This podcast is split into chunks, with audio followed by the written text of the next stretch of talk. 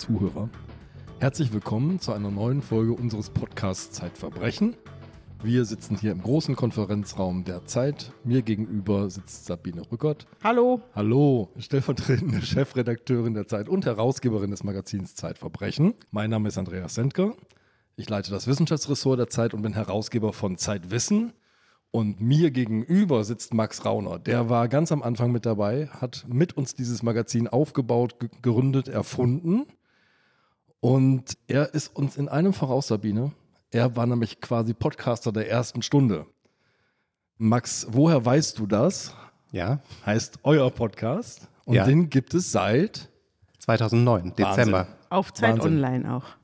Erst auf Zeit Online, dann haben die gesagt, das klickt nicht so gut, geht mal wieder runter. Dann waren wir eine Zeit lang nur auf iTunes und dann kamen sie irgendwann und haben gesagt, ja, jetzt kommt zurück. Jetzt fangen wir wieder an mit Podcasts. Jetzt, Sabine, müssen wir aber erstmal über ein ganz traditionelles Medium reden. Das liegt hier vor dir und ist Ja, auf genau. Papier gemacht. Ja, das ist äh, sehr traditionell. Es gibt es zwar noch nicht sehr lang, es ist erst Heft 11, aber für unseren Podcast ist es natürlich eine Tradition, dass wir hier vorstellen, was im neuen Heft Verbrechen, die Zeitverbrechen vorkommt. Also unsere, nächste, unsere Titelgeschichte der kommenden Ausgabe ist eine ganz schlimme Titelgeschichte. Wir haben uns auch überlegt, ob man das überhaupt zum Titel machen kann. Es geht nämlich um sogenannte Münchhausen-Mütter. Also Ja.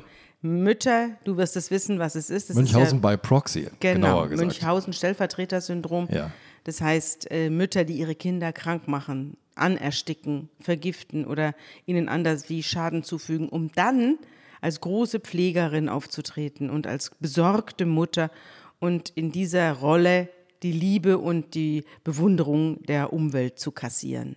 Ja, ich hatte ja das Privileg, ich durfte diese Geschichte schon lesen und das ist wirklich ein tiefer Einblick in menschliche Psyche, die, Ja. der hier stattfindet. Ja, das haben wir also mit, äh, mit Hilfe von Psychiatern und Sachverständigen haben wir das zusammen äh, äh, gesucht, die ganzen Einzelerkenntnisse zu diesem schrecklichen Phänomen. Man weiß auch nicht genau, wie oft es das wirklich gibt, weil diese Mütter eben sehr, sehr oft unerkannt bleiben und oft die Kinder auch sterben. Also es gab ja auch, äh, gibt ja immer wieder große äh, Kindstodsstudien, äh, wo man sich, äh, wo man sich anguckt, woran sind eigentlich die Säuglinge gestorben. Und da ist ja fünf Prozent, das haben wir, glaube ich, hier im Podcast auch schon häufiger gesagt, fünf Prozent sind eben nicht äh, einem Kindstod zum Opfer gefallen, sondern der Mutti. Ihr habt einen richtigen Schwerpunkt dazu gebildet, aber ihr habt noch Genau. andere Themen im Heft. Ja, wir haben noch andere Themen. Wir haben zum Beispiel eine fantastische Strecke über die Arbeit von Polizeipferden. Mit Polizeipferden, also Pferde sind ja eigentlich ein Fluchttier. Wer wüsste das besser als ich, die immer wieder mal runtergeschmissen worden ist von einem fliehenden Pferd. Ja. Aber jetzt, die mit diesen Pferden reiten Polizisten in Demonstrationen rein, wo Feuerwerkskörper gezündet werden, Bengalenfeuer, wo Böller geschmissen werden. Und diese Pferde gehen da rein, weil sie auf ihren Reiter vertrauen und weil sie sehr gut ausgebildet sind. Und das haben wir Es- mit einem mit einer Fotostrecke Es begleitet. gibt irre Fotos. Mein Lieblingsfoto ist das einer mitten in dem sozusagen in der Pferdemanege aufgebauten Blaskapelle. Ja, genau. Durch Blaskapellen müssen sie auch durch. Und dann haben wir zum Beispiel noch ein Interview mit der Krimi-Autorin Rita Falk. Die Ja. wirst du auch kennen. Die ist ja für ihre Leberknödel-Blues und für ihre Eberhofer-Krimis, Strudel, äh, äh, Leber weg, Strudelmord oder was weiß da der verzerrt Teufel. wird. Ja, ganz witzig. Und die erzählt uns, äh, wie sie auf ihre Ideen gekommen ist. Die ist nämlich auch eine Spätberufene und auch, äh, so wie die Erfinderin von Harry Potter, eine, die erstmal nicht ernst genommen worden ist und die erstmal überhaupt jemanden finden musste, der ihre Krimis gut findet. Und äh, jetzt äh, wird sie von Millionen gut gefunden und äh, im Fernsehen wird jeder ihrer Krimis verfilmt. Aber wir haben noch viel mehr, also das muss ich jetzt nicht alles aufzählen. Das waren jetzt nur so Anreißerchen. Das Ding ist jetzt zu haben. Vielleicht ohnehin ein Tipp für unsere Hörerinnen und Hörer, denn äh, wer hin und wieder in unseren Kosmos hineingucken will, Hinweise bekommen will, äh, so ein bisschen Blick hinter die Kulissen auf Instagram, geht das alles. Ja, auf Instagram kann man uns folgen. Man kann natürlich auch unseren Newsletter abonnieren. Da gibt es auch jede Menge Hinweise, wenn irgendwas ist, wie zum Beispiel am 4. September. Die lange Nacht der Zeit. Genau, in Hamburg. Da treten wir wieder auf. Ja, und wir müssen jetzt schon sagen, leider ist die Veranstaltung jetzt schon ausverkauft. Ja, noch bevor sie überhaupt publik gemacht worden ist, war sie schon ausverkauft, was natürlich auch daran liegt, dass wir Corona haben und die, äh, die Zuhörerzahlen begrenzt sind. Nur 100 Menschen dürfen dazukommen. Genau, aber Man kann uns trotzdem zuhören. Genau. Und zwar kann man sich anmelden zum Livestream dieser Veranstaltung unter www.zeit.de slash Zeitnacht. Oder googeln Sie einfach lange nach der Zeit, da werden Sie das Programm finden. Genau. Oder man folgt uns auf Instagram, da wird auch immer wieder der Link mitgeteilt und im Newsletter auch. Jetzt aber zu Max Rauner. Max Rauner ist Quantenphysiker, aber keine Sorge, wir reden heute nicht über Quantenphysik. Das ist schade. Beim nächsten Mal vielleicht. Wenn du einen quantenphysikalischen Schrödinger-Fall mitbringst, ist die Katze tot oder ist sie nicht tot? Halb. Halb. Ja. Nur wenn man hinsieht natürlich. Dann reden wir auch über Quantenphysik. In dieser Folge, Sabine, klettern wir Bäume hoch und runter. Ja, das ist wahr. Die Katze klettert die Bäume rauf und runter und zwar die Stammbäume. Und du hast einen sehr bemerkenswerten Artikel geschrieben, diesmal nicht in der Zeit, sondern in eurem Magazin Zeitwissen. Und trotzdem beschäftigt er sich mit Verbrechen, denn die These, die du aufstellst und die du dann auch im Laufe des Textes belegst, ist, jeder ist mit einem Verbrecher verwandt. Und zwar mit einem Schwerverbrecher. Ja, wie kommst du darauf und wie sind die Fälle, die du da aufgedeckt hast? Das ist eine hochinteressante Geschichte. Es geht natürlich nicht um richtige Bäume, sondern um Stammbäume. Das klingt natürlich erstmal ziemlich fies. Jeder von uns ist mit einem Schwerverbrecher verwandt. Andererseits, du machst ja auch den Bibel-Podcast, Sabine. Also wenn wir uns jetzt vorstellen, wir stammen alle von Adam und Eva ab, dann sind wir natürlich alle miteinander verwandt. Das heißt, du musst einfach im Stammbaum nur weit genug zurückgehen. Mhm. Und in den letzten drei Jahren ist eine neue Kriminaltechnik auf den Markt gekommen. Die Rechtsmediziner sind fasziniert von dieser Technik. Und diese Technik nutzt Stammbäume aus, um Mörder zu finden. Und einige dieser Leute sagen, es sei revolutionärer als der Fingerabdruck. Lass uns mal, lieber Max, wie wir das oft tun, vielleicht zunächst einmal an einen Tatort gehen. Und zwar an einen Tatort in Schweden am 19. Oktober 2004. Erzähl mal, was ist da passiert?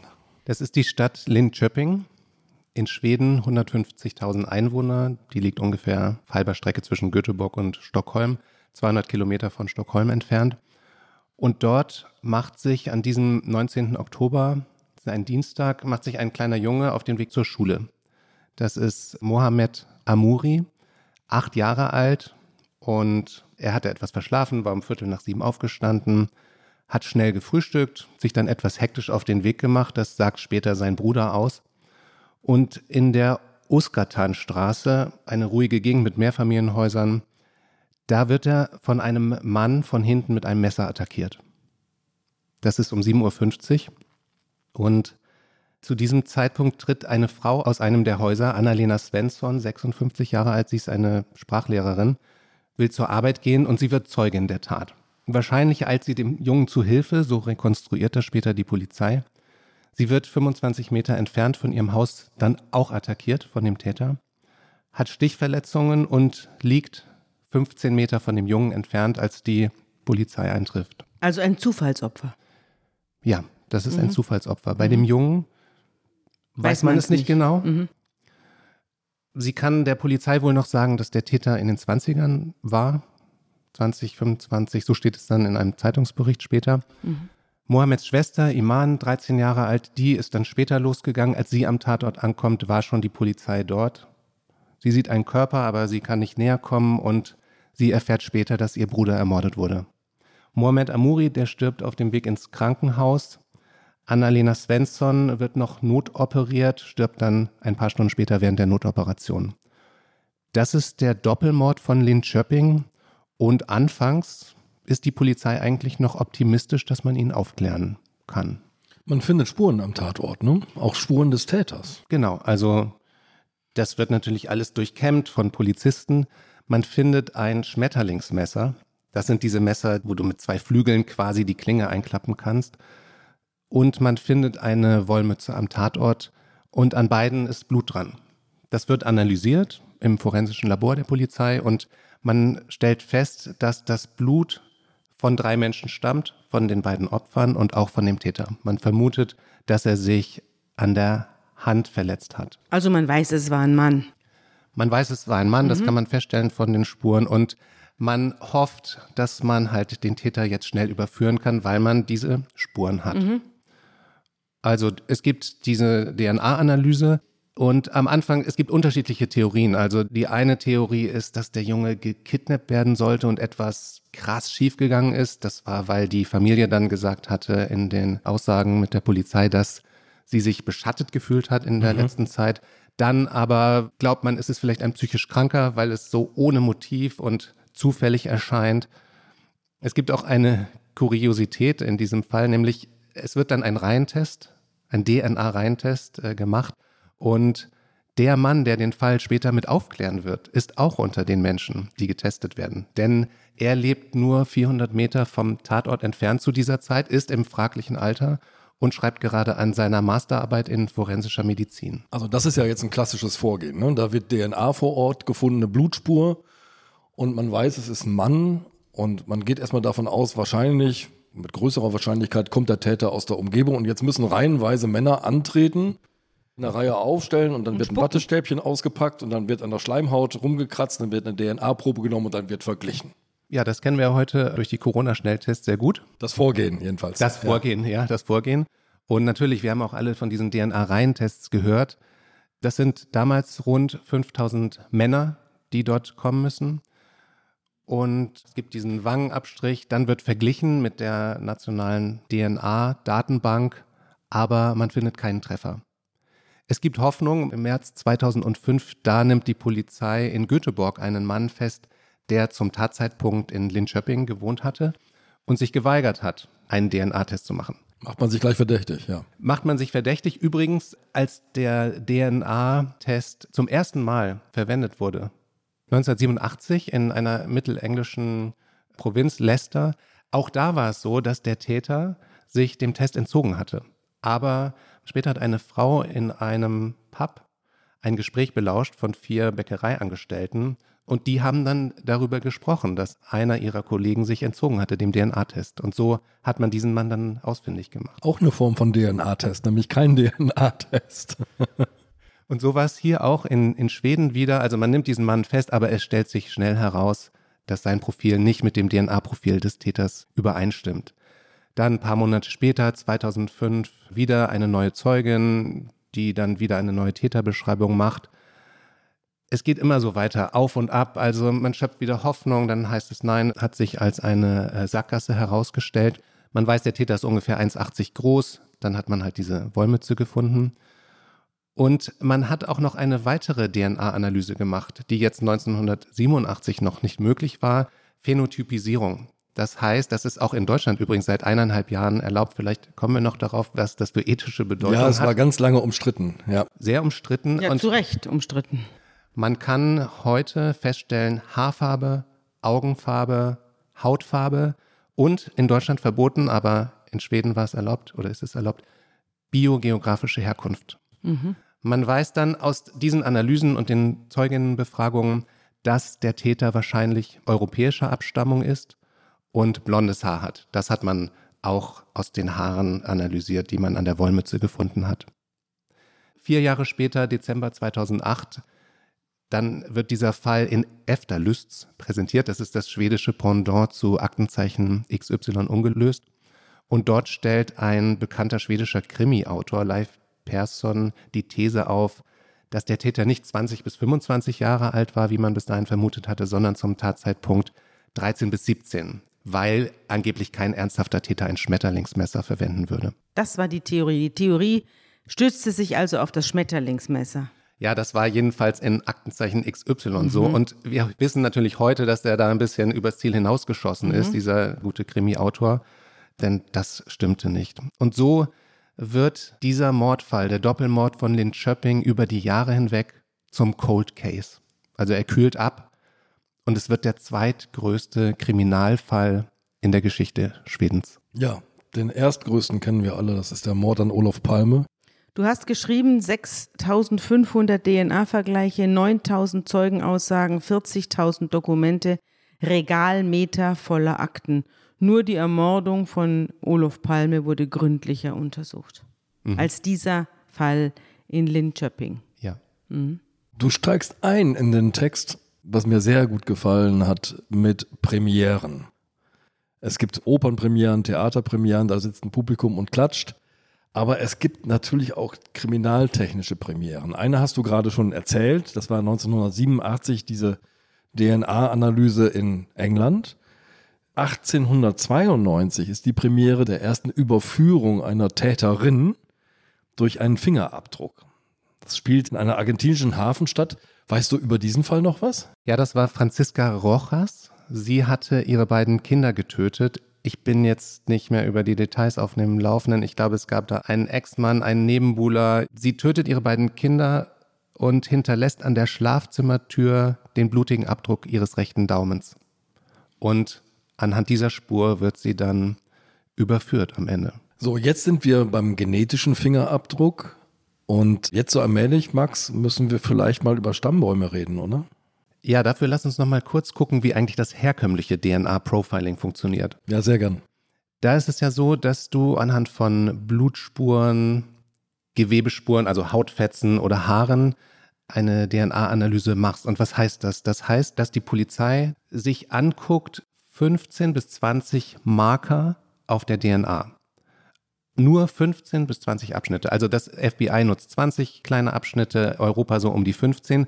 Und diese Markierungen auf der DNA, die heißen Short Tandem Repeats, die sind einzigartig für jeden Menschen. Also so wie diese Abzweigungen am Fingerabdruck, hast du auch eine eigene charakteristische DNA. In deinem genetischen Bauplan. In jeder Zelle, mhm. genau. In deinen Chromosomen, in deiner DNA. Das ist wie ein genetischer Barcode.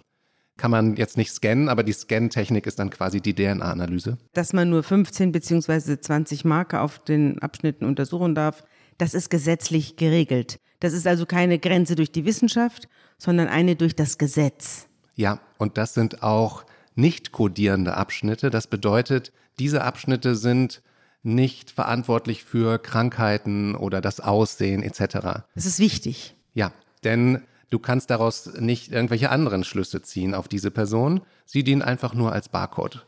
Man hat das ja früher auch, Andreas, das weißt du besser als Genetiker, als Junk-DNA bezeichnet, ja, also Müll-DNA, Müll, oder? Genau. Also es ist aus zwei Gründen quasi wichtig, in den nicht kodierenden Bereich zu gehen. Einerseits also Datensparsamkeit ist ja eine Regel, hast du gerade schon gesagt. Darum nur so viel wie notwendig ist ins mhm. Erbgut reinschauen. Und in die nicht kodierenden Bereiche schützt eben auch davor, dass du einem Täter plötzlich sagen kannst, du hast aber Krebs und wirst in einem Jahr sterben. Also du erfährst erstmal nichts über ihn, das ist die Regel. Es gibt aber noch einen genetischen Hintergrund, nämlich da, wo DNA kodiert, also wo sie entscheidende Proteine programmiert sozusagen, da mutiert sie sehr wenig, da verändert sie sich sehr wenig, weil jede Veränderung wäre schädlich. Mhm. Aber in den Bereichen, in denen der früher sogenannte Junk, also DNA, die nicht abgelesen wird, die nicht in Proteine übersetzt wird, da gibt es muntere Mutationen. Und darum unterscheiden wir uns als Menschen, alle Lebewesen. In diesen Abschnitten, in diesen ganz, Abschnitten besonders. ganz besonders. Mhm. Ja, das Irre ist ja, dass nur 1,5 Prozent des gesamten genetischen, des gesamten Erbguts kodieren. Mhm. Also Gene, die Eiweiße erzeugen.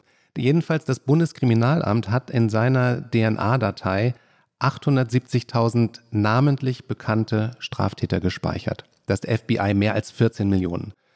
Und es ist halt so bei diesen Ermittlungen, du musst diesen genetischen Fingerabdruck nehmen und dann wie beim normalen Fingerabdruck vergleichen mit dieser Datenbank. Passiert heute alles irgendwie elektronisch natürlich. Und das Irre an dieser neuen Methode, die wir seit 2018 jetzt haben, die heißt forensische DNA-Genealogie. Genealogie ist ein anderes Wort für Ahnenforschung, also forensische DNA-Ahnenforschung. Das Irre an dieser Methode ist, dass du Mörder aufspüren kannst, ohne dass sie in irgendeiner Datenbank gespeichert sein müssen, sondern du machst dir zunutze kommerzielle Ahnenforschungsportale. Und das ist ja die neue Mode, dass die Leute anfangen, auf der ganzen Welt nach Verwandten zu suchen, indem sie ihre eigene DNA einspeisen, freiwillig. Also diese ganzen DNA-Proben, die man in diesen genealogischen Datenbanken finden kann, sind von irgendwelchen Menschen in Europa, Amerika oder Australien oder sonst woher freiwillig abgegeben worden. Genau. Es gibt seit ungefähr 2013, also seit ungefähr zehn mhm. Jahren. Mhm. Und natürlich wusstest du vor zehn Jahren nicht, als du dich auf die Suche nach deinen Vorfahren in Frankreich oder sonst wo gemacht hast, wusstest nicht, dass du dann eines Tages mal vielleicht dazu beiträgst, Schwerverbrecher zu finden. Ja, du hast dann schön dein Wattestäbchen da, kriegst so ein, per Post so ein kleines Kit, hast dein Wattestäbchen, streifst das über die Wange, schickst es wieder zurück, kostet inzwischen weniger als 100 Euro. Und dann sind es Firmen wie 23andMe, Ancestry DNA, Family Tree DNA, MyHeritage. Was sagen die dir dann? Die schicken dir dann eine Liste und da stehen dann genetische Verwandtschaften drauf. Also erstmal stehen da Namen drauf. Viele, viele Namen. Und dann steht dort, wie eng du mit diesen Menschen verwandt bist. Also du hast dann irgendeinen Cousin aus dem Mittelalter. Cousin aus dem Mittelalter, ja, Cousins Äh, und Cousinen. geht nicht. Also ein Cousin, Ein Ur- von dessen, Ur- Ur- von dessen. Familie du dich im Mittelalter bereits getrennt hast. Ja. ja. Ja, genau. Also ursprünglich wurde diese Technik entwickelt, um Erwachsenen zu helfen, ihre leiblichen Eltern zu finden, wenn sie adoptiert worden waren. Und dann hat man sie adaptiert und gesagt, ja, jetzt, je mehr Menschen da ihre DNA reinfüttern, umso mehr äh, Verwandtschaften können wir finden. Also man verwendet dort nicht nur 15 bis 20 DNA-Marker, sondern 700.000 DNA-Marker, sogenannte Punktmutationen. Ja, Wahnsinn. Also das sind auch, du kennst ja dieses Bild der DNA als eine Strickleiter. Und diese Punktmutation, das ist, wenn so eine einzelne Sprosse der Strickleiter, die besteht aus zwei großen Molekülen, wenn da ein Molekül mutiert ist. Diese Punktmutationen sind auch sehr stabil und der Clou ist, dass die sich vererben. Das heißt, du hast ja von deinem Vater 50 Prozent des Erbguts und von deiner Mutter. Von deinen Großeltern hast du jeweils 25 Prozent. Und man guckt sich also diese 700.000 Abschnitte an und schaut sich dann an, wie viel Überlappung du hast mit anderen Profilen in der Datenbank. Und dann kann man sagen, der Abstand wird gemessen in Centimorgan, nicht Zentimeter, sondern Centimorgan, so eine Art genetischer Abstand. Dann kann man sagen, ja, hier, diese Person ist wahrscheinlich eine Cousine vierten Grades. Und diese Person hier, das ist wahrscheinlich ein Cousin dritten Grades. Und der hat einen Mord begangen.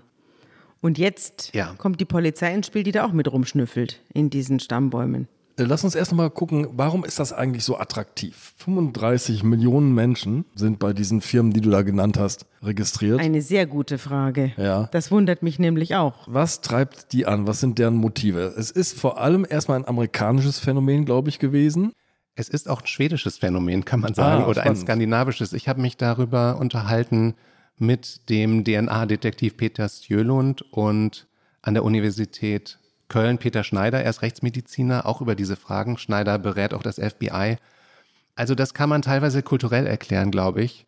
Eine These war, dass einfach Amerika als Einwanderungsland, ja, es gibt's ja noch nicht so lange, also die Ureinwohner gibt's lange dort, aber die Europäer, die darüber gingen, die gibt's dort noch nicht so lange. Jeder hat dort eine Einwanderungsgeschichte und es fasziniert die Menschen zu schauen, in welchen Ländern sie überall Vorfahren haben.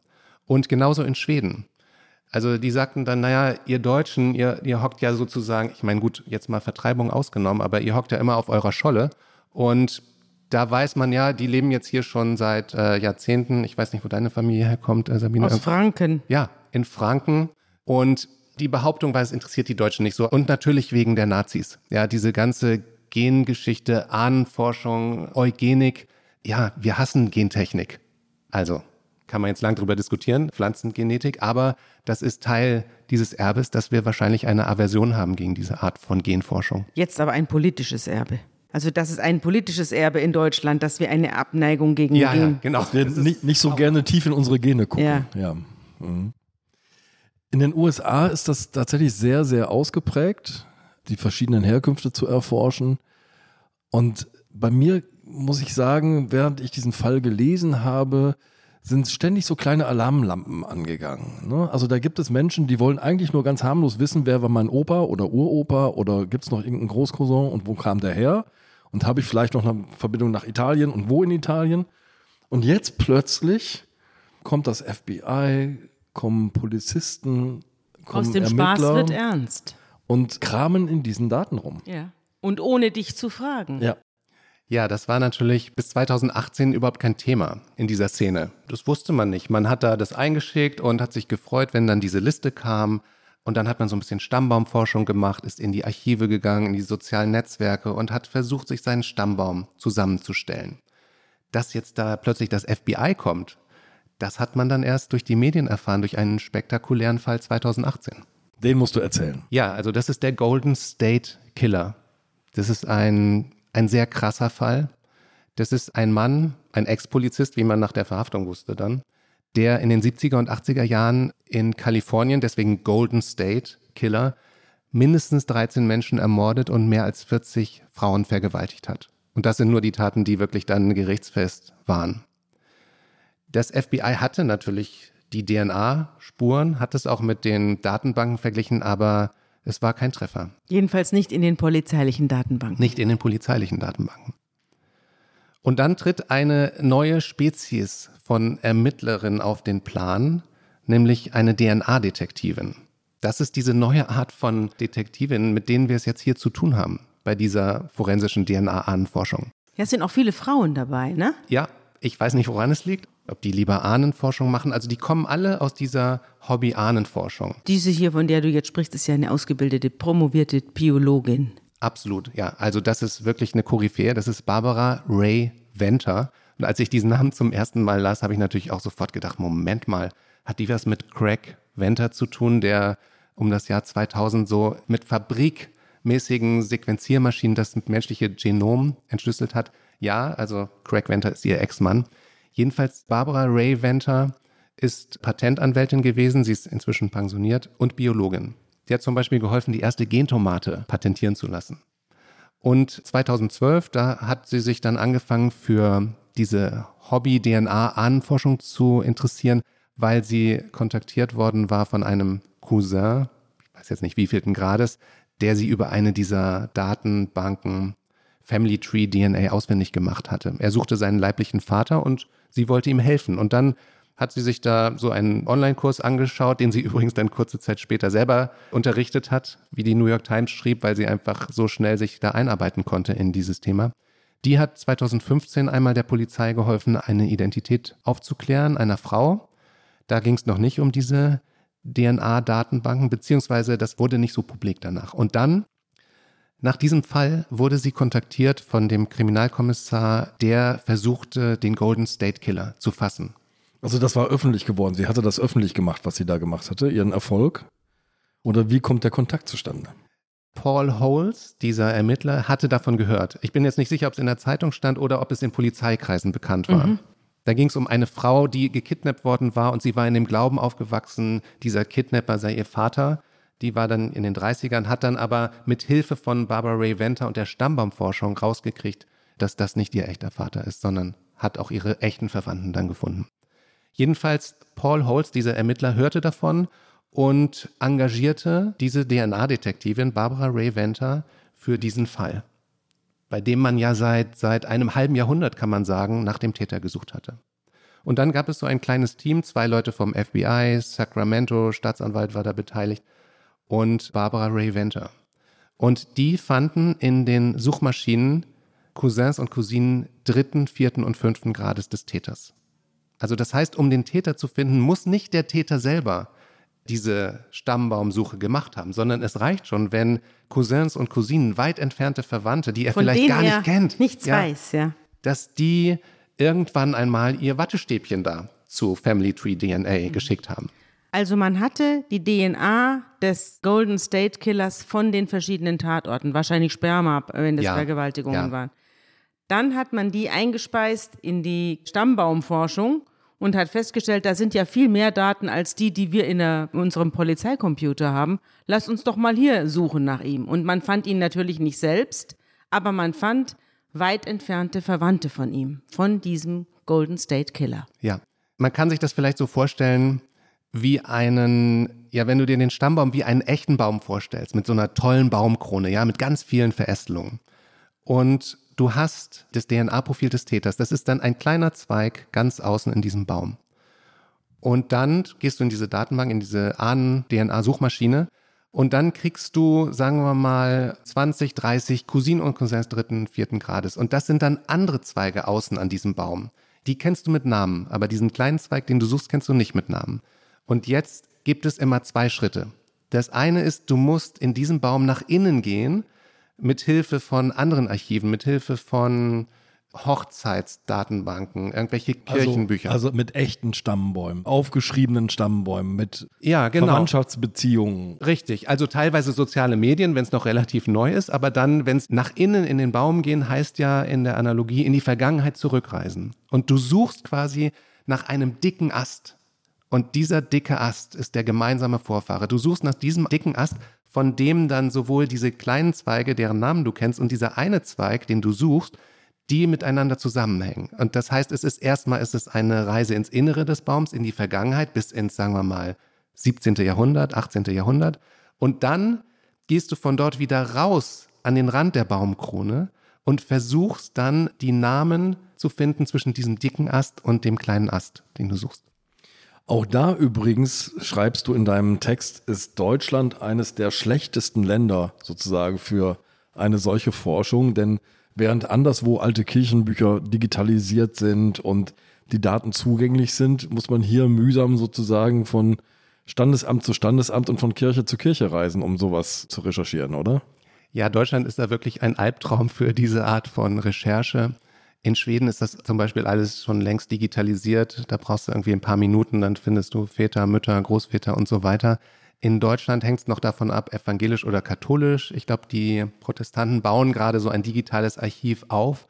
Und in einigen katholischen Bistümern, da musst du aber wirklich eigentlich dir ein Auto mieten und mal drei Wochen dir Zeit nehmen für die Recherche oder, oder drei Jahre. Jedenfalls, Barbara Ray Venter hat dann angefangen, diesen Stammbaum zu rekonstruieren. Ich glaube, vorhin haben wir mal gesagt, dass man in dieser Datenbank dann auch Cousins und Cousinen des Mittelalters findest, aber die kriegst du tatsächlich erst durch diese Stammbaumforschung, durch diese Reise in die Vergangenheit. Und dann fand sie italienische Vorfahren. Ja. Mhm. Von diesem Golden State Killer. Ja, kann man so sagen. Also sie hatte ja diese Namen von Cousins und Cousinen dritten, vierten, fünften Grades. Und ja, das sind ja dann auch die, dann ging sie zurück und das sind ja dann auch die Vorfahren dieses Täters gewesen. Also es gab diesen italienischen Zweig. Dummerweise sprach von denen wohl niemand Italienisch so gut und da kam sie irgendwie nicht weiter. Aber sie hatten Glück, denn es gab auch noch einen britischen Zweig. Also ein Teil dieser Familie war aus Großbritannien eingewandert. Und da kamen sie dann weiter und sie fand eine gemeinsame Vorfahrin, eine Frau, die Ende des 19. Jahrhunderts in Pennsylvania gelebt hatte.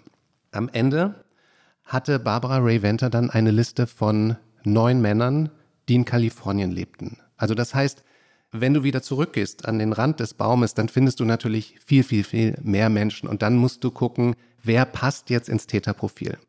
Und diese neun Männer, das waren Männer, die zu den Tatzeitpunkten in Kalifornien lebten. Und sie wusste auch, diese Person musste blaue Augen haben. Das hatte dann wieder diese Phänotypisierung hergegeben, also diese andere Art der DNA-Analyse.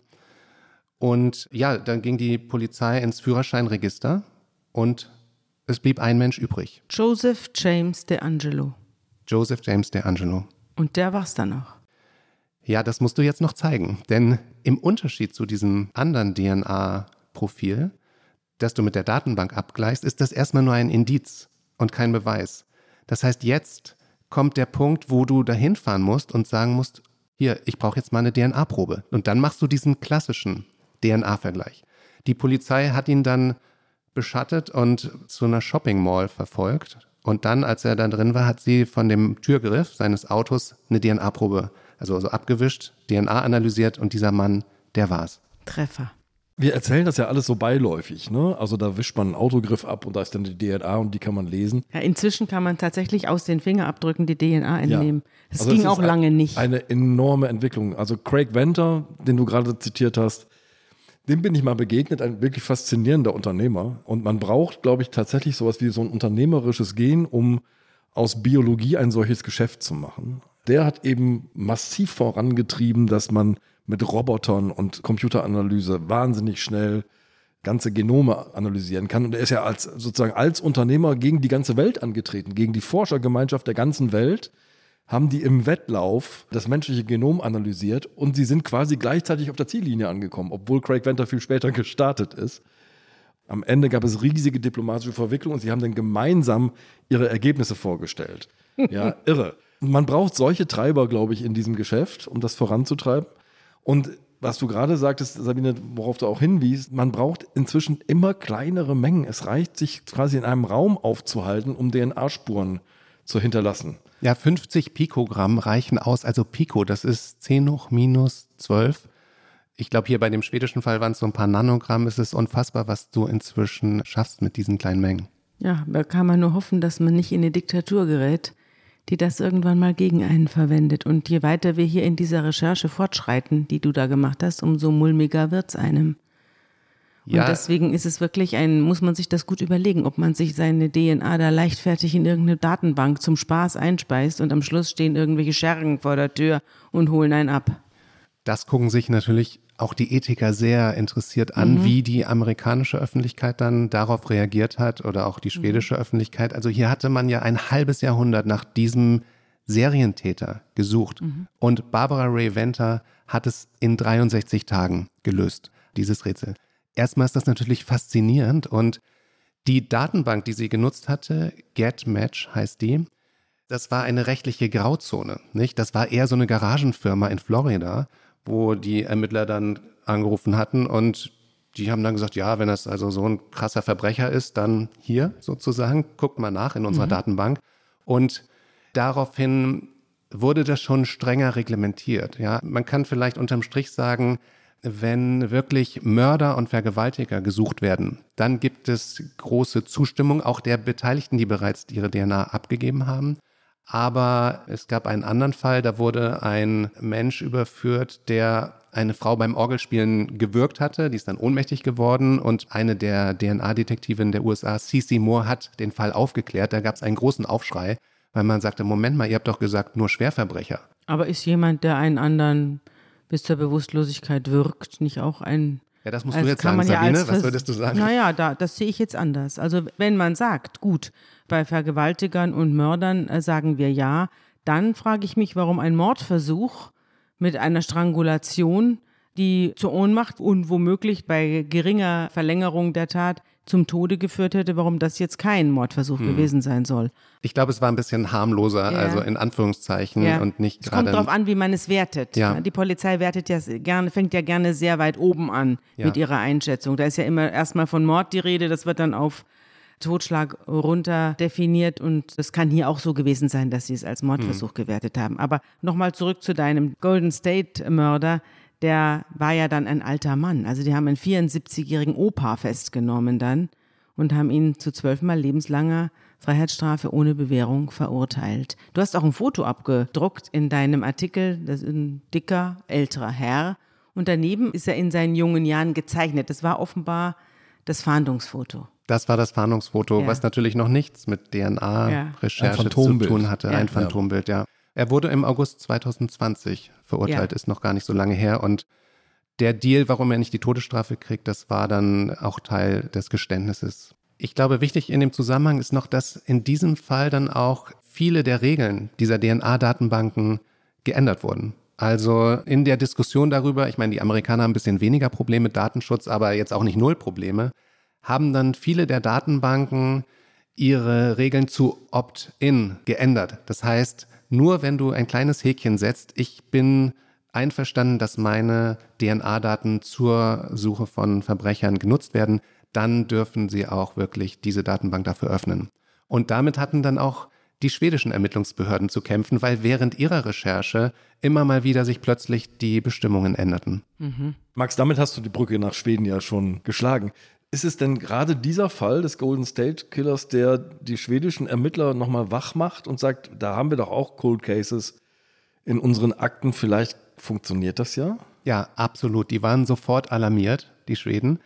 Nur drei Wochen später gibt die schwedische Polizei ein Rechtsgutachten in Auftrag und möchte einen Pilotfall klären mit dieser Methode es war bekannt, dass in Schweden auch viele Menschen diese Datenbanken nutzen, die DNA-Anforschung.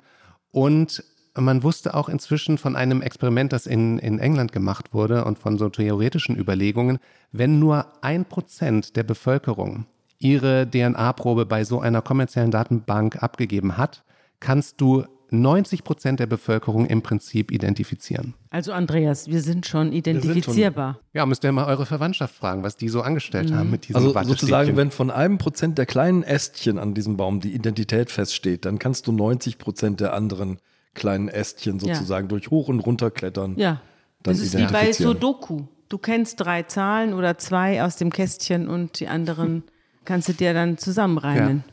Das kannst du jetzt nicht auf die ganze Welt beziehen, aber wenn du eine relativ homogene Bevölkerung hast, dann funktioniert das. Sind denn diese Datenbanken untereinander auch verbunden? Oder hat jede ihr eigenes Gendatenreservoir? Das war der Clou bei der ersten Suche nach dem Golden State Killer, dass eigentlich die Datenbanken alle so ihr eigenes Revier hatten. Family Tree DNA zum Beispiel, das ist eine, die wird sehr stark von den Schweden und Europäern genutzt. Und dann gab es diese Garagenfirma in Florida, GetMatch, die haben gesagt, hey Leute, wir wollen das mal zusammenführen, denn wir müssen uns ja untereinander vernetzen, um überhaupt unsere Stammbäume zu vervollständigen. Und die haben dann eine Plattform geschaffen, die so ein bisschen nerdig ist, aber wo du deine Daten dann hochladen kannst. Und deswegen war das so ein Erfolg. Also die hat dann zu allen sozusagen Zugriff gehabt. Das ist eine globale Datenbank jetzt sozusagen. Ja, nur wer freiwillig wirklich dort auch hochgeladen Natürlich, hat, das aber haben das ja haben viele geklärt. gemacht. Das ist so eine Art Meta-Suchmaschine gewesen. Gibt es in Deutschland auch solche Datenbanken oder sind die alle amerikanisch? Meines Wissens sind das amerikanische Firmen, die aber teilweise sehr gute deutsche Webseiten haben. Also es ist kein Problem, sich da anzumelden. Die Schweden haben dann also dieses Rechtsgutachten in Auftrag gegeben und klar, also da gab es äh, Bedenken der Datenschutzbehörde, aber unter strengen Auflagen wurde dann erlaubt, dass ein erster Fall untersucht wird und das war ein, ein Identifizierungsfall, also der sogenannte Ackerby Man. Das war ein Mordopfer, das nicht identifiziert worden war und da hat der DNA-Detektiv Peter Sjölund, den man dann engagiert hat, ein prominenter DNA-Ahnenforscher in Schweden, der hat der Polizei geholfen, die Identität dieses Mannes nicht ganz aufzuklären, aber er hat Stammbäume gemacht und hat diese Person bis nach Nordkroatien zurückgeführt. Aber man kam nicht weiter. Also den Namen hat man am Ende nicht gefunden, aber die Polizei hat gesehen, dass diese Methode Potenzial hat. Und daraufhin hat man nach einem Mordfall gesucht, nach einem Cold Case, den man lösen kann. Und so ist man dann auf den Doppelmord von Linköping gekommen. Den zweitgrößten Kriminalfall Schwedens, genau. Ja. Mit dem kleinen Mohammed. mit dem kleinen Mohamed Amuri und Annalena Svensson. Ja, Peter Sjölund, der hatte nach diesem ersten Fall gelesen, dass die Polizei also diesen Doppelmord aufklären will und er rief dann den Kriminalkommissar an, Jan Staff, und hat gesagt, kann ich euch helfen? Und dann war er mit drin. Echt? Die schwedische Polizei ist dann so offen und sagt, ja, klar, komm. Ja, ich weiß nicht, ob das hier auch so funktionieren würde, aber es war dann natürlich schon so, dass er in das Kommissariat kommen musste, um seine Recherchen zu machen. Also das ist ja insgesamt, diese ganze Technik, eine sehr heikle Sache, merkt man, weil dort ständig irgendwelche Privatahnen, Hobbyahnenforscher engagiert werden, die dann in hochsensiblen Fällen äh, diese Daten verarbeiten sollen. Ja, die machen sozusagen staatliche Arbeit, nicht? Genau, weil die Behörden noch keine Ahnung haben von diesem Thema. Und deswegen war hier die Auflage, dass alle Abfragen bei den amerikanischen Datenbanken geschehen müssen von dem Kommissariat in Linköping. Deswegen musste also der Peter Sjölund für die ersten ein, zwei Wochen ist er nach Linköping gefahren von seinem Wohnort, also acht Stunden mit dem Auto. Und das Schöne ist, das ist jetzt Hintergrund zu der, meiner Recherche, also das war die Corona-Zeit, Lockdown. Ich konnte auch nicht nach Schweden fahren und es war nicht ganz so tragisch, weil es im Prinzip meine Recherche so ähnlich war wie die Recherche dieser DNA-Detektive. Die sitzen nämlich den ganzen Tag vor dem Computer und werten Datenbanken aus. Und ich habe mit äh, Peter Sjölund dann mich unterhalten mit Andreas Tilmer, das ist der Forensiker, der auch diese DNA-Probe damals abgegeben hatte, weil er 400 Meter vom Tatort entfernt Als wohnte. junger Mann. Als Als junger Mann. Das war sozusagen der Forensiker in diesem Team. Wir sind jetzt 16 Jahre nach der Tat, richtig? Fast 16 Jahre Ja. nach der Tat. Also es Genau. hat ja diese Blutproben gegeben, über die wir schon gesprochen haben. Ne? Die waren vom Messer und von der Mütze. War das DNA-Material denn noch ausreichend? War es sauber konserviert? Ja, das ist gerade der Punkt am Anfang, wo es Probleme gab. Die hatten noch ein kleines Fläschchen da im Forensiklabor der Polizei und das haben sie an eine externe Firma gegeben zur Sequenzierung.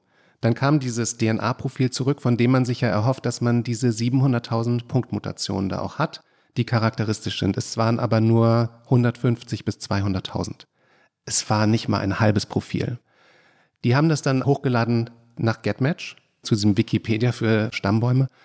Und es gibt eine Szene auf YouTube erstaunlicherweise, weil eine Journalistin von Dagens Nyheter, der Zeitung Dagens Nyheter, hat es geschafft, den Kommissar zu überreden, diesen Fall zu begleiten. Sehr ungewöhnlich. Wunderte sich auch der Forensiker und Peter Schönland wunderten sich darüber, dass sie dann in diesem Raum waren und da waren drei Leute, die auch Kameras hatten, weil sie das auch filmisch dokumentieren wollten. Deswegen, aber gut für uns, äh, sieht man heute den Moment, wo sie die Ergebnisse kriegen von GetMatch. Und Peter Sjölund, so gibt es eine kleine Diskussion, sagt dann ja, also ich glaube schon, da kann man was mit anfangen. Allerdings, es waren sehr, sehr entfernte Verwandte. Man hatte nicht irgendwie Cousins dritten, vierten Grades, sondern noch weiter entfernt. Also es war klar, um da einen gemeinsamen dicken Ast zu finden, müsste man bis ins Mittelalter zurückgehen. Aber Sjölund sagte, na komm, wir probieren das mal aus. Es gab aber noch eine Schwierigkeit, oder, Max? Denn eine der Spuren führt nach Deutschland. Deutschland. Ja, das war ein Ergebnis dieser Suche. Also sie bekamen die ersten Daten. Sjölund hat sich dann hingesetzt, hat diese Stammbäume rekonstruiert. Das waren auch alles Amerikaner, diese Namen. Und es war klar, es war jetzt nochmal kein Schwede dabei. Und dann gab es eine Spur nach Deutschland. Er sagt dann in diesem YouTube-Film, sieht man, wie er sagt, Tyskland, Tyskland, Tyskland, Tyskland. Immer nur Deutschland, ja. Und es war zwar nur ein halbes DNA-Profil, aber sie dachten sich, na gut, äh, lass uns doch mal gucken, was es mit diesen Deutschen auf sich hat. Sie holten ihre Ordner heraus und haben dann festgestellt, dass in der Zeit, als dieser Doppelmord stattfand, als die beiden ermordet wurden in Linköping, viele deutsche Studierende in Linköping lebten. Es gab sogar einen, der war in der Nacht darauf ins Krankenhaus gekommen, weil er sich an der Hand verletzt hatte. Ich weiß nicht, wahrscheinlich hat man den damals auch schon befragt, aber aus irgendeinem Grund, den ich heute nicht weiß oder spekulieren müsste, ja, hat man es nicht genug überprüft. Und es gab noch einen Deutschen, der sich geweigert hatte, bei dem DNA-Test mitzumachen. Kommt uns vielleicht bekannt vor, also können wir uns gut vorstellen, wie dann ein Deutscher 2004 sagt, nein, ich habe keinen Bock da mitzumachen. Jedenfalls hatten die am Ende Spuren nach Deutschland und hatten sieben deutsche Männer aus ihren Akten nochmal rausgesucht, die interessant sein könnten. Jetzt war es aber so, dass Peter Sjölund es nicht geschafft hat, von diesen DNA-Daten eine Verbindung herzustellen zu diesen sieben deutschen Männern. Ich habe dann gefragt, ja, wieso habt ihr da jetzt nicht nochmal angerufen und DNA-Proben euch geholt? Und das geht nicht so einfach. Sabine, das weißt du besser als ich. Du brauchst irgendwie einen Anfangsverdacht. Du kannst nicht einfach hingehen und sagen, jetzt hier, Wattestäbchen. Ja. Und deswegen wollten sie dann Amtshilfe von der deutschen Polizei und wollten, dass die deutsche Polizei ihnen so ein paar Stammbaumdaten gibt in Richtung Eltern, Großeltern und wollten dann versuchen, diese Spuren, also diese amerikanischen DNA-Daten mit den Deutschen zusammenzubringen. Aber die deutsche Polizei, die konnte ihnen dann nicht weiterhelfen. Und das war der Moment, wo Peter Sjölund mir im Videocall sagte, also Deutschland ist wirklich ein Horror für DNA-Ahnenforscher. Werbung. Liebe Hörerinnen und Hörer, Sie möchten das Magazin zum Podcast einmal unverbindlich testen? Dann lassen Sie sich Ihre persönliche Zeitverbrechen-Ausgabe gratis nach Hause liefern. Jetzt bestellen unter www.zeit.de slash Verbrechen-testen.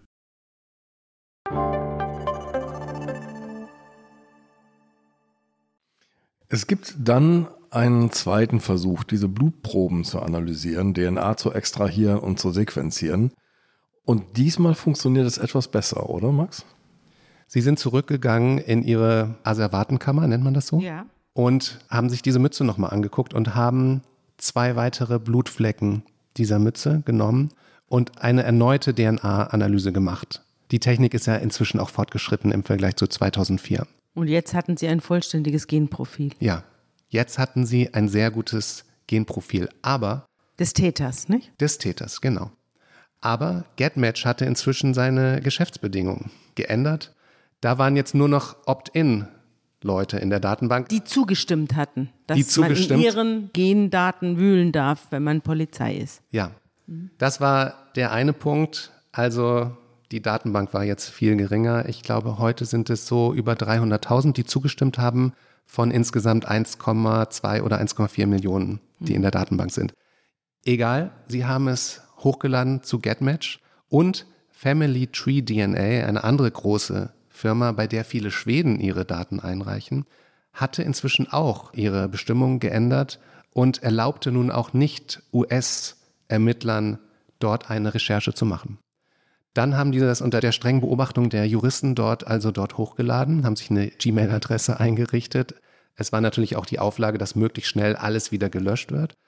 Getmatch haben sie sich zuerst angeguckt, Riesenenttäuschung, nur sehr entfernt Verwandte und keine Schweden darunter, aber in dem Ergebnis von Family Tree DNA, da fanden sie die Schweden. Die Suche lieferte 28 relevante Treffer, vor allem Cousins und Cousinen vierten, fünften und sechsten Grades. Zehn mit Wohnsitz in den USA, 18 mit Wohnsitz in Schweden. Genau. Also das sind die 28 besten Treffer. In Ja. Wirklichkeit, diese Liste hatte mehrere hundert Personen. Ich glaube, am Anfang waren es sogar nur 20 bis 25. Dann hat Peter Sjölund nochmal in seinen Netzwerken auf Facebook etc. einen Aufruf gestartet. Hey Leute, helft uns, einen Cold Case zu knacken. Sendet eure DNA da ein. Und dann erhöhte sich das auf 28. Ja, das ist wie ein Riesenpuzzle. Dann fing Peter Sjölund an, den Stammbaum runter und wieder raufzuklettern. Er hatte dann am Ende ungefähr rund 20 Stammbäume gemacht. Und dann geht es darum, diese Stammbäume miteinander in Verbindung zu bringen, sodass es einen kleinen Ast gibt, wo man sozusagen vom einen zum nächsten kommt. Und er fand auch einige Männer, die in den 80er Jahren geboren worden waren. Das letzte Puzzlestein, nur eine Familie war in der richtigen Weise mit allen verwandt. Eine Familie und dort gab es zwei Brüder. Es gab aber noch einen kleinen Trick, den er verwandt hat, um auf diese Familie zu stoßen. Denn du hast es ja ganz richtig geschildert. Er klettert so im Baum runter. Dann kann es passieren, dass die Verbindung abbricht. Ja, dann hast du einen anderen Ast und du kriegst den nicht in Verbindung mit der Suchgruppe sozusagen. Und jetzt bittet er aus der Region des Ortes Polizisten und andere Freiwillige doch ihre Daten einzureichen. Und jetzt plötzlich gibt es eine Verbindung. Ja, das ist ein kleiner Trick, der oft unterschlagen wird, wenn man über diese Fälle liest. Das gab es auch beim Golden State Killer. Dass man Angehörige der Polizei bittet, mal die Spucke abzugeben, damit man unter Umständen innerhalb der Behörden einen Zwischenverwandten findet. Ja, es müssen gar nicht Polizisten sein, nur die machen es halt eher als andere. Ähm, aber dass man merkt, wir kommen hier nicht weiter, wir brauchen noch so ein paar Verbindungsstücke. Und dass man dann tatsächlich gezielt aus der Region, man ist vielleicht schon mit einem Stammbaum in ein bestimmtes Dorf gekommen. Ja, bei dem Golden State Killer gab es auch einen Anlass, dass man eine bestimmte Person gefragt hat, ihre DNA abzugeben, um zu helfen. Also man weiß schon, da ist eine Person im Umfeld des Täters. In Lynchipping war das so, da hat man dann, ich glaube, es waren 15 Menschen und von denen 10 oder 8 Polizisten, also die hat man gebeten, auch ihre DNA einzuschicken. Und das war dann der Punkt, wo Peter Sjönend es geschafft hat, am Ende auf diese Familie zu kommen mit zwei Brüdern. Also man hatte zwei Verdächtige am Schluss. Zwei Verdächtige und auch das ist eine kuriose Situation, die man in diesem Dokumentarfilm sehen kann von Dagens Nöter. Es war Corona, Lockdown und die Journalisten durften gar nicht mehr aufs Kommissariat kommen. Und dann haben sie Peter Sjölund eine Kamera mitgegeben und gesagt, du, wenn irgendwas Aufregendes passiert, dann film dich bitte dabei. Hier sieht man schon eines der weiteren ethischen Probleme, dass wir hier es zu tun haben mit Leuten, die auch ein gewisses mh, kommerzielles Interesse daran haben. Peter Sjölund hat danach ein Buch geschrieben, es gab einen Dokumentarfilm über ihn und er wurde ja auch bezahlt dafür. Und so sieht man also, wie er telefoniert. Wir sind live dabei quasi, wie er den Jan Staff anruft, den Polizisten. Er hatte eine Woche sozusagen fast durchgearbeitet, weil er merkte, dass er so nah dran ist. Und dann Freitagabend um neun ruft er Jan Staff an und dieser Dialog ist dort dokumentiert auf YouTube. Und er sagt hier, wir haben ihn gefunden. Unglaublich aber wahr, oder besser gesagt, ich habe zwei Brüder gefunden, sagt er. Und der Polizist fragt, wo? Sie leben in, und dann kommt der Ort. Und dann sagt der andere, nein, heilige Scheiße. Ja, das war ein bisschen schwer zu übersetzen. Also die wörtliche Übersetzung ist Pfui Teufel, aber eine Kollegin, die Schwedisch kann, sagte, heilige Scheiße ist schon eine gute Übersetzung. Wie ging's weiter? Ja, also diesen Menschen muss man ja jetzt noch wirklich gerichtsfest überführen. Das ist ja erstmal nur der Hinweis und man hat zwei Brüder. Also äh, Peter Sjölund macht sich Sonntagabend auf den Weg nach Linköping und dort wird dann an dem Montag nochmal alles durchgecheckt. Also man präsentiert es der Staatsanwaltschaft, Haftrichter, gucken sich das alles an. Sjölund sagte, er hatte Albträume, ob es wirklich der richtige war, den er da hatte, weil es kann ja auch sein, dass Dass er einen Zwillingsbruder hat zum Beispiel. Dann steht man auf dem Schlauch. Zwillingsbruder oder dass es noch ein, die CC Moore sagte mal, diese DNA-Ahnenforschung ist wie Pandoras Box. Du machst die auf und du findest uneheliche Geschwister und so weiter, Seitensprünge Ja. etc. Also da gibt's ganz theoretisch, hätte es noch andere Möglichkeiten gegeben. Aber diese beiden Brüder wurden dann also am Dienstag, 9. Juni 2020, wurden sie um 6.30 Uhr aufgesucht von der Polizei. DNA-Proben wurden genommen und dann wurde dieser klassische DNA-Vergleich gemacht mit den 15 bis 20 Markern. Daniel Nyquist. Das war der Täter. Der Name wurde dann auch veröffentlicht, oder? Der steht überall in den Medien in Schweden. 37 Jahre alt, lebte zurückgezogen in einer Wohnung in Linköping, meistens von Sozialhilfe. Und am Nachmittag, also zwei Stunden dauerte dieser DNA-Vergleich, der klassische. Am Nachmittag hat er seine Tat gestanden. Er sei besessen gewesen von dem Gedanken, irgendjemanden zu töten. Und als er den achtjährigen Mohammed getroffen hat, da hat er den halt genommen. Ja. Was mich wundert ist, er ist dann in die Psychiatrie gekommen. Er ist untergebracht worden in der forensischen Psychiatrie. Aber die Sache ist ja 16 Jahre zurück. Hat er in diesen 16 Jahren nichts mehr gemacht? Soweit ich weiß nicht. Also Ja. er wurde im Oktober 2020 wegen zweifachen Mordes verurteilt. Ah ja. Gehen wir nochmal zurück zum 19. Oktober 2004. Es war also wirklich eine schicksalhafte Begegnung. Da kommt dieser kleine achtjährige Junge aus dem Haus, ist ein bisschen spät dran, will zur Schule hetzen und begegnet seinem Mörder. Ja. Wenn wir uns das jetzt anschauen, dann kann ich mir vorstellen, dass viele unserer Zuhörerinnen und Zuhörer sagen, ja, aber dafür ist es doch okay. Dafür würde ich meine DNA-Daten auch hergeben, um so jemanden zu überführen. Wie ist es denn gegenwärtig in Deutschland geregelt? Dürften deutsche Polizisten das tun, was die schwedischen Polizisten getan haben? Nein, in Deutschland ist es absolut verboten. Ich bin jetzt nicht sicher, auf welcher Rechtsgrundlage, aber äh, du darfst nicht mit sensiblen DNA-Daten, sensiblen personenbezogenen Daten so mal eben ins Nichts stochern, um jemanden zu finden. Also Leute, die überhaupt nicht beteiligt waren an den Verbrechen. Das ist übrigens auch in Schweden so. Also natürlich gab es danach auch einen Abschlussbericht, eine Kommission, die untersuchen sollte, ob diese Methode in Schweden eingeführt werden soll. Und ich habe gerade gestern nochmal mit dem Andreas Tilmer, dem Forensiker, Mailkontakt gehabt, weil ich wissen wollte, was ist jetzt daraus geworden. Als ich meinen Artikel geschrieben habe, da war das noch offen. Und er hat gesagt, es gibt jetzt einen harten Stopp erstmal. Es wird nicht weitergemacht, weil die Datenschutzbehörde ihr Veto eingelegt hat. Ja, weil verboten ist, mit sensiblen personenbezogenen Daten umzugehen und dazu gehört die DNA. Und es ist ganz interessant, also wir können uns ja vorstellen, einen Staat, in dem jedes Baby bei der Geburt einen Blutstropfen abgeben muss und in eine Datenbank eingesperrt wird. Dann Es gibt ehrlich gestanden auch eine ganze Reihe von Verteidigern in Deutschland, die fänden das gut. Weil die sagen, dann sind die Fälle, die dann zur Verurteilung kommen, klar. Jedenfalls viel klarer, als wenn da irgendwie herumvermutet wird und man reimt sich da als Gericht irgendeine Geschichte zusammen. Mir wäre es, also sagt der eine oder andere Verteidiger, mit dem ich gesprochen habe, mir wäre es lieber, es gäbe eine generelle Datenbank, da stünde jeder drin und dann könnte man sehr viel klarer die Fälle entscheiden. was ist der Allerdings- Preis, den du dafür bezahlen musst? na, der Preis ist natürlich auch den, den du hier nennst, ja, dass zum Beispiel Verwandte, Familienangehörige, die ein Aussageverweigerungsrecht haben, auf einmal gegen ihren Willen zur Überführung des, was weiß ich, des Sohnes, des Vaters, des Bruders beitragen müssen, ohne es zu wollen. Ja, dass man also die innersten Informationen, die intimsten Informationen, die man hat, öffentlich machen muss, damit der Staat seiner Aufgabe, Verbrecher zu jagen, nachkommen kann. Das war noch nie die oberste Prämisse des deutschen Staates. Eben gerade, wir haben ja gerade die Möglichkeit, dass zum Beispiel, wenn dein Bruder jemanden umbringt, dann kannst du ihm sogar beim Verstecken der Leiche helfen und du wirst dafür nicht bestraft. Also es ist, man muss nicht unbedingt blutsverwandt sein, aber man muss in einem engen familiären Zusammenhang stehen.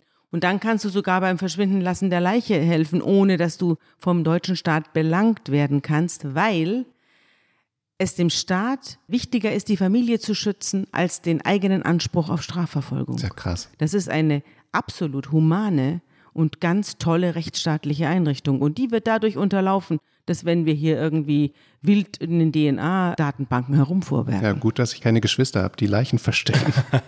Wo das weiterhin passiert, ist in den USA. Denn da beschreibst du, gibt es eigentlich jetzt inzwischen so eine kleine Industrie, die solche Fälle aufklärt. Und einer der Stars dieser Industrie hast du gerade schon genannt, Cece Moore. Die hat auf NBC eine Doku-Serie. ABC, ja, CC Moore ist die Sabine Rückert Amerikas, würde ich sagen. The Genetic Detective. Die ist wirklich ein Star und du kannst mal auf Wikipedia, gibt es sogar einen Eintrag, Verbrechen, die aufgeklärt wurden mit Hilfe von GetMatch und da ist sie auch sehr prominent vertreten. Also die löst sozusagen im Wochentakt, löst sie Cold Cases.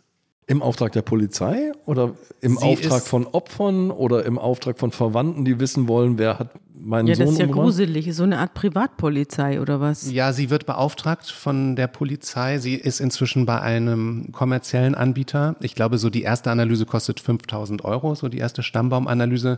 Wobei man sagen muss, es ist ja auch gang und gäbe, dass man an externe Labors geht, um ein DNA-Profil sich erstellen zu lassen. Das macht auch nicht jede Behörde selber. Allerdings hast du ja hier schon Namen im Spiel und nicht nur irgendwie einen abstrakten Barcode. Das macht die Sache natürlich problematisch, nicht?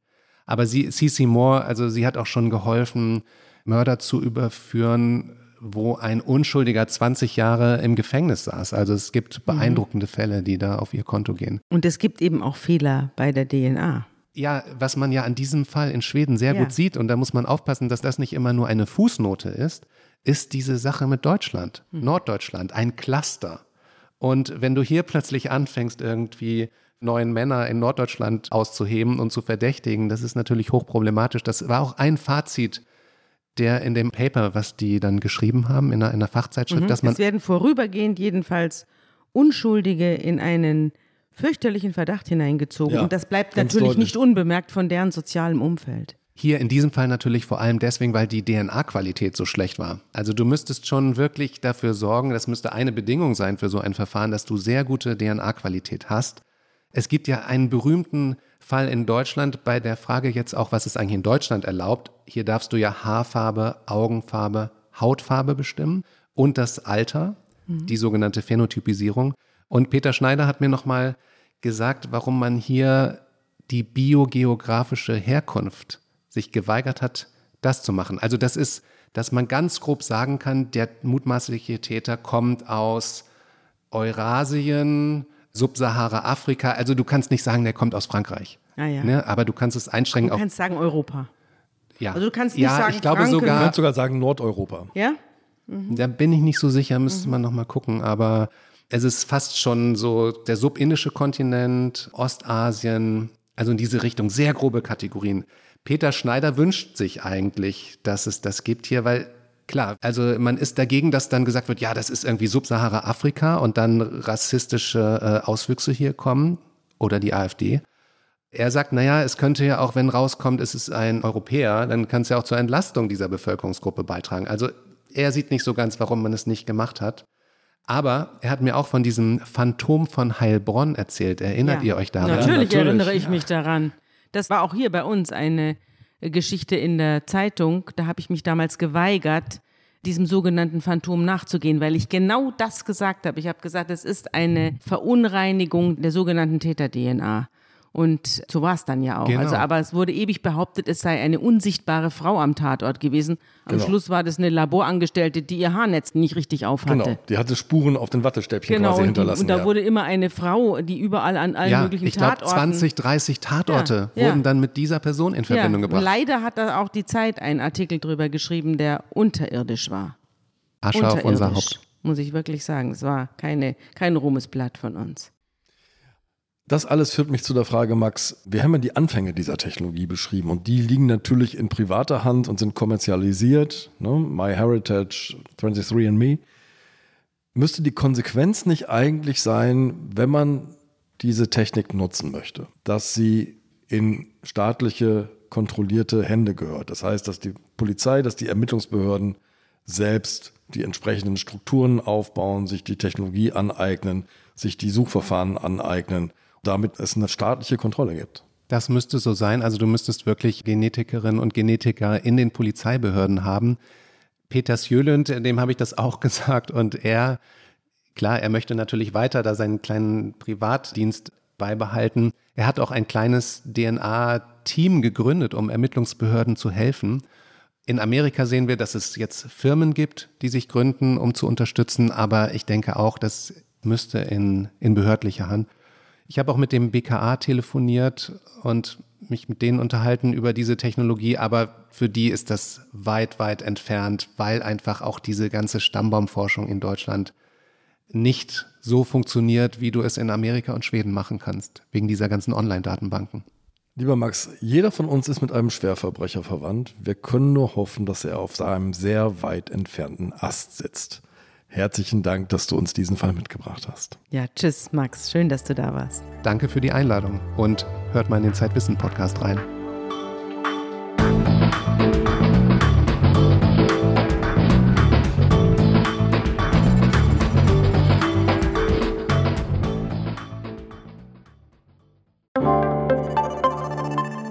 Werbung. Liebe Hörerinnen und Hörer, wenn Sie mehr zu den Fällen in unserem Podcast erfahren möchten, abonnieren Sie den kostenlosen Zeitverbrechen Newsletter. Mit exklusiven Fotos und Recherchehintergründen erhalten Sie alle zwei Wochen einen Blick hinter die Kulissen von Zeitverbrechen. Direkt anmelden unter www.zeit.de slash